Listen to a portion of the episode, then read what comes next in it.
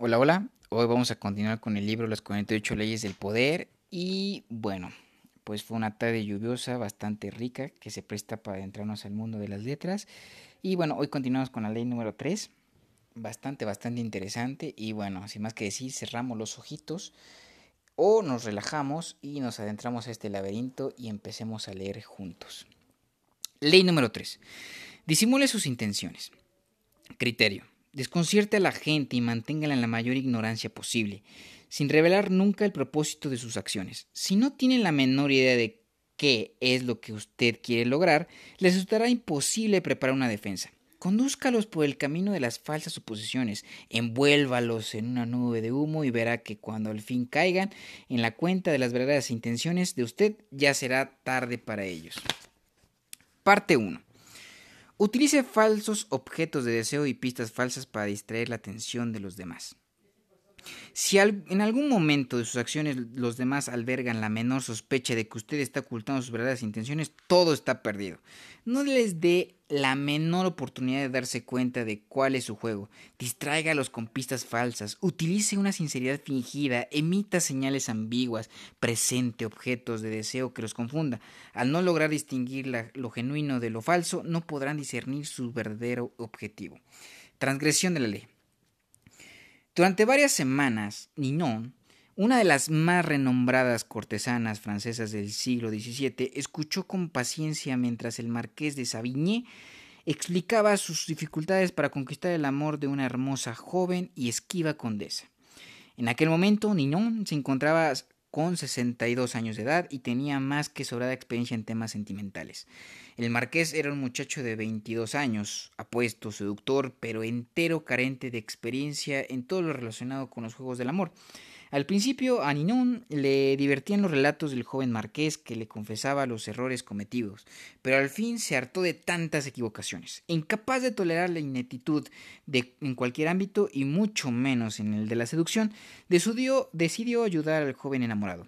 En primer lugar, el marqués debía entender que aquello era una guerra y que la hermosa condesa una fortaleza a la que había que poner en sitio con la cuidadosa estrategia de un general. Cada paso debía ser planificado y ejecutado con suma atención, teniendo en cuenta cada detalle y cada matiz. Ninon indicó al marqués que, al comenzar de nuevo su conquista, se aproximara a la condesa con un aire un tanto distante, con un toque de indiferencia. La próxima vez que los dos hallaran a solas, él confiaría en la condesa como un amigo, no como un potencial amante.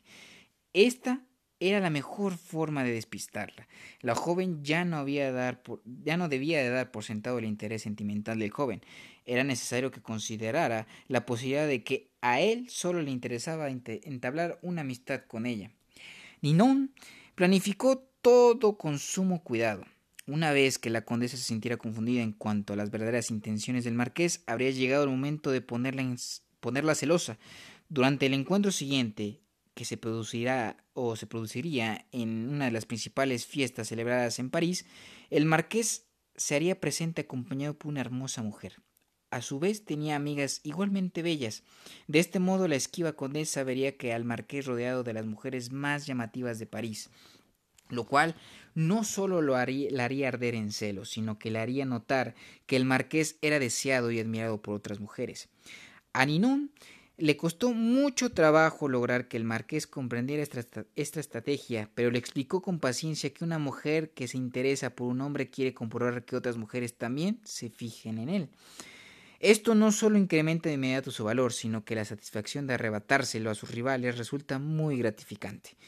Una vez que la condesa estuviese celosa y desconcertada, habría llegado el momento de seducirla. Siguiendo las instrucciones de Ninon, el marqués dejaría de presentarse en reuniones en que la condesa esperaba verlo. Luego, de manera sorpresiva, aparecía en salones que nunca antes había frecuentado, perdón. pero a los que la condesa concurría con mucha frecuencia. Así, a ella le resultaba imposible predecir los movimientos del marqués. Todo esto lo conducía a un estado de confusión emocional, requisito indispensable para toda seducción exitosa. El marqués a lo largo de varias semanas siguió con exactitud las instrucciones de su mentora y Ninon controlaba los progresos del joven.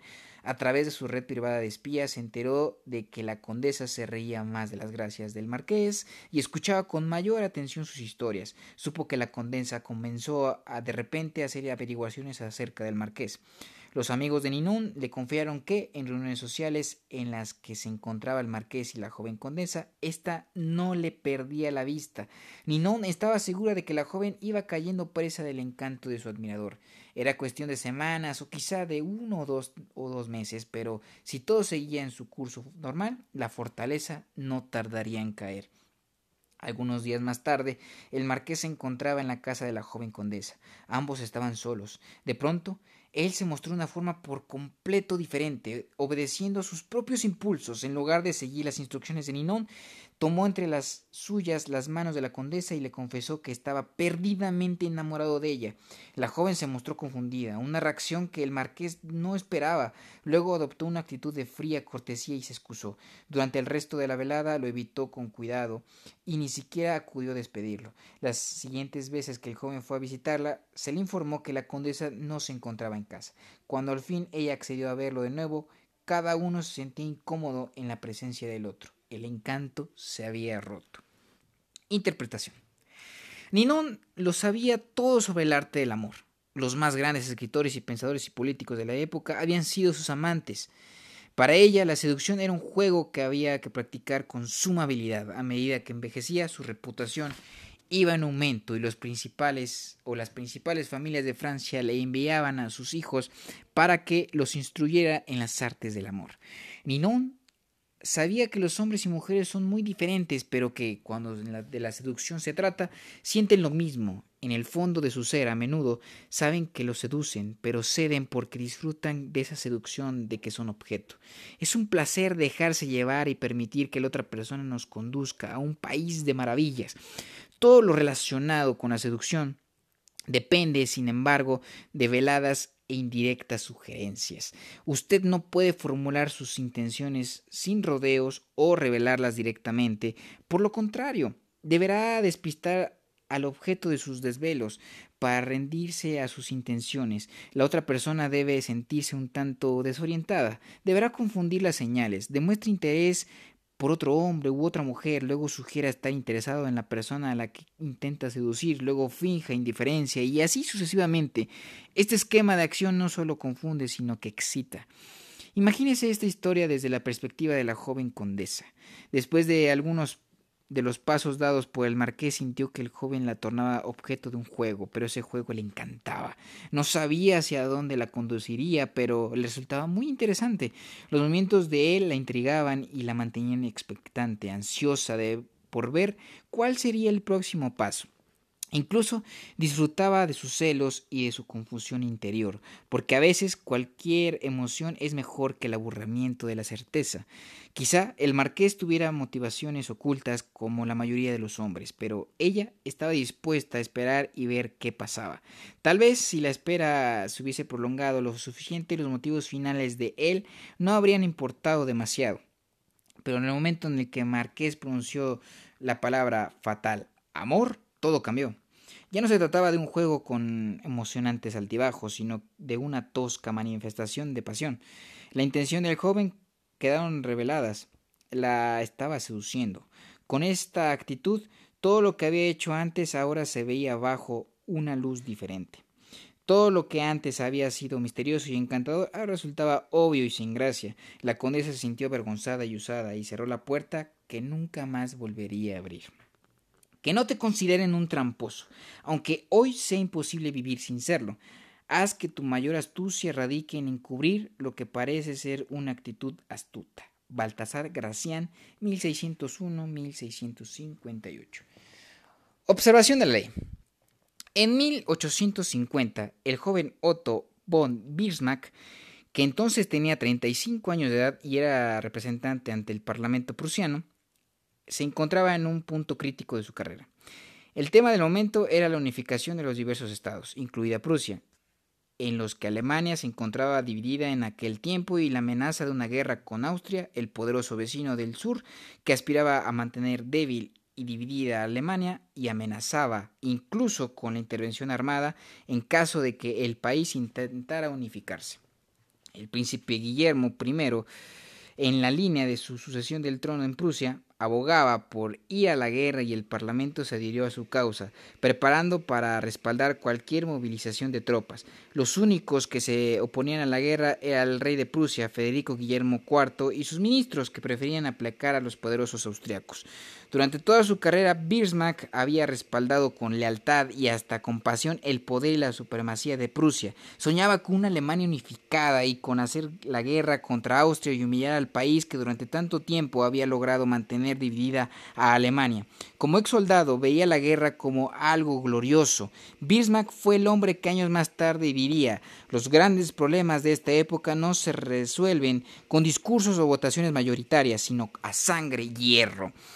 Patriota y apasionado y amante de la gloria militar, Bismarck, sin embargo, pronunció un discurso ante el Parlamento durante el apogeo de la fiebre bélica, que dejó atónitos a quienes lo escucharon. Desdichado del estadista que hace la guerra, sin usar razón que siga siendo válida cuando esa guerra haya concluido, dijo Bismarck. Después de la guerra, todos ustedes verán estos asuntos desde su perspectiva diferente. ¿Tendrán entonces el coraje de dirigirse al campesino que contempla las cenizas de su granja? ¿O al hombre tullido o al padre que ha perdido a sus hijos? Bismarck no solo siguió hablando de la locura de la guerra, sino que, y eso fue lo más extraño de todo, elogió a Austria y defendió su proceder. Su discurso iba en contra de todo lo que él mismo representaba. Las consecuencias de sus palabras fueron inmediatas. Si Bismarck estaba en contra de la guerra, ¿Qué significado tenía esa actitud? Otros representantes se sintieron confundidos y algunos modificaron sus votos. Finalmente el rey y sus ministros ganaron y la guerra pudo evitarse. Algunas semanas después del ignominioso discurso de Bismarck, el rey, agradecido por su apoyo a la paz, lo nombró ministro de gabinete. Años más tarde se convirtió en primer ministro de Prusia. En esta función logró al fin conducir a su país y a su pacifista rey a una guerra contra Austria, en la que aplastó al poderosísimo imperio. Luego estableció un poder Estado alemán con Prusia a la cabeza. Interpretación.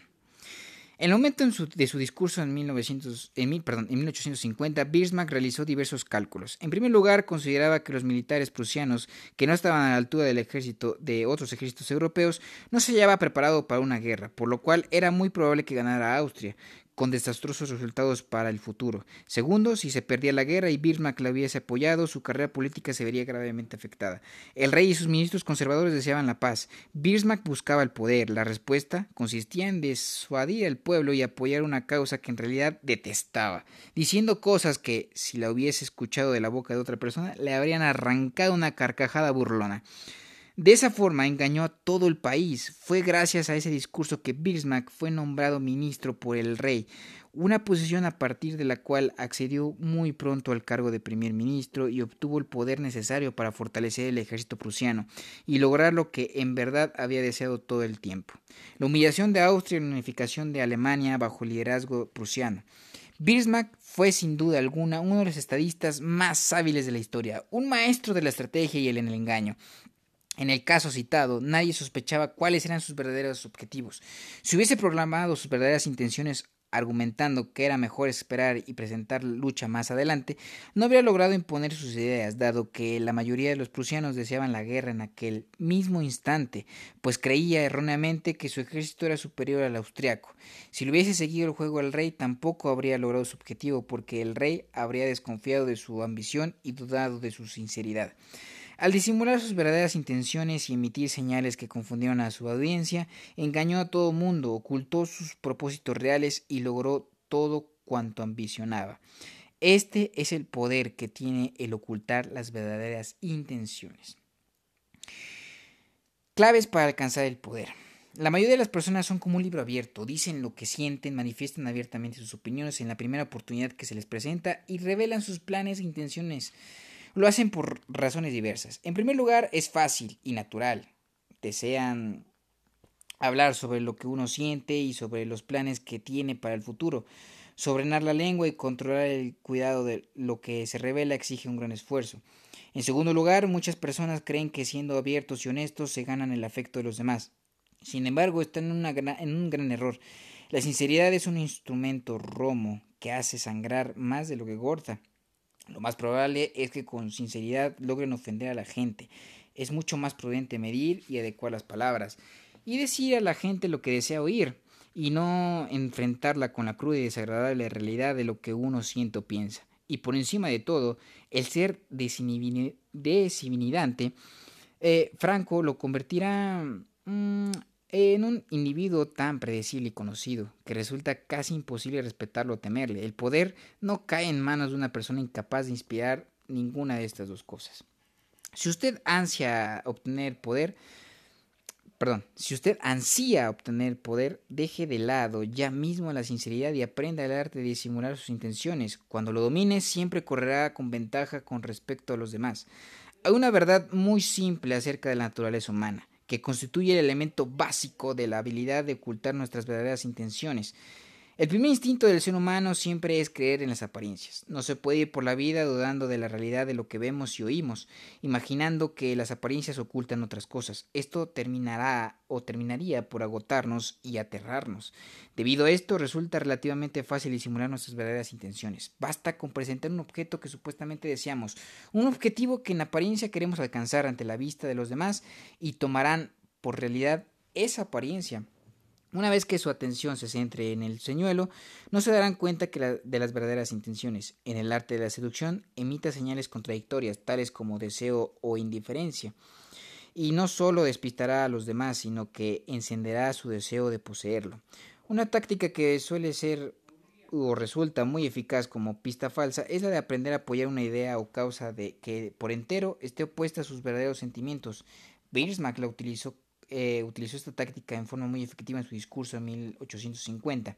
La mayoría de la gente supondría que simplemente ha cambiado de opinión, dado que no es frecuente jugar con tanta ligereza con algo tan emotivo como las opiniones y los valores personales. Lo mismo vale para cualquier objeto de deseo presentando como señuelo. Disimule desear algo que en realidad no le interese obtener y logrará despistar a sus enemigos que, que cometerán todo tipo de errores de cálculo durante la Guerra de Sucesión de Española, en 1711, el duque de Marlborough, comandante de la Armada Británica, deseaba destruir el fuerte francés que, de importancia clave, ya que protegía un paso vital a través de Francia. Sin embargo, sabía que si llegaba a destruirlo, los franceses descubrirían de inmediato su, llegada. Eh, de inmediato sus verdaderas intenciones, avanzar por aquel camino. De modo que, en lugar de destruirlo, capturó aquel fuerte y dejó allí parte de sus tropas, simulando que deseaba utilizarlo para sus propios fines. los franceses atacaron el fuerte y el duque dejó que lo recuperaran. Una vez que los franceses volvieron a ocuparlo, fueron ellos quienes lo destruyeron, convencidos de que el duque pretendía por alguna razón estratégica importante retenerlo. Sin el fuerte el camino había quedado sin protección y Marlborough pudo entrar a Francia sin problemas. Utilice esa táctica de la manera siguiente. Oculte sus intenciones, no cerrándose, como lo que se arriesga a sugerir que guarda un secreto y despertar sospechas, sino hablando sin cesar de sus deseos y objetivos, pero no los verdaderos. Con esto matará tres pájaros de un tiro. Parecerá una persona amable, abierta y confiada. Ocultará sus verdaderas intenciones y hará que sus rivales pierdan un tiempo preciso defendiendo el flanco equivocado. Otra herramienta poderosa para despistar a la gente es la franqueza falsa. La gente tiende a confundir franqueza con sinceridad.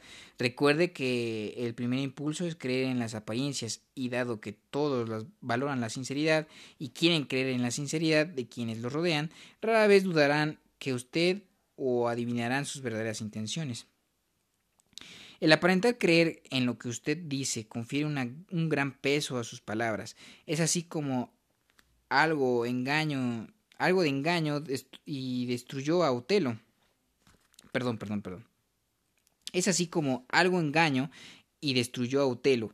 En vista de las profundidades de sus emociones y apariencias, sinceridad de sus preocupaciones por la supuesta infidelidad de Desmona, ¿cómo podía Otelo desconfiar de él? Así fue también como la, el gran estafador Yellow Kid Will pudo engañar a sus incautas víctimas, simulando creer absoluta y profundamente en el señuelo que les ponía delante de sus narices. Acciones falsas, un caballo de carrera destinado a perder, hacía que su realidad fuese difícil de cuestionar. Por supuesto que es importante no ir demasiado lejos en este campo. La fraqueza es una herramienta traicionera. Si usted se muestra demasiado apasionado, despertará sospechas en los demás. Muéstrese medido y creíble. En su ardid será o su ardid será detectado. Para convertir su falsa sinceridad en un arma eficaz para ocultar sus intenciones, defienda su fe en la franqueza y en el y en la transparencia como valores sociales importantes. Hágalo en la forma más pública posible.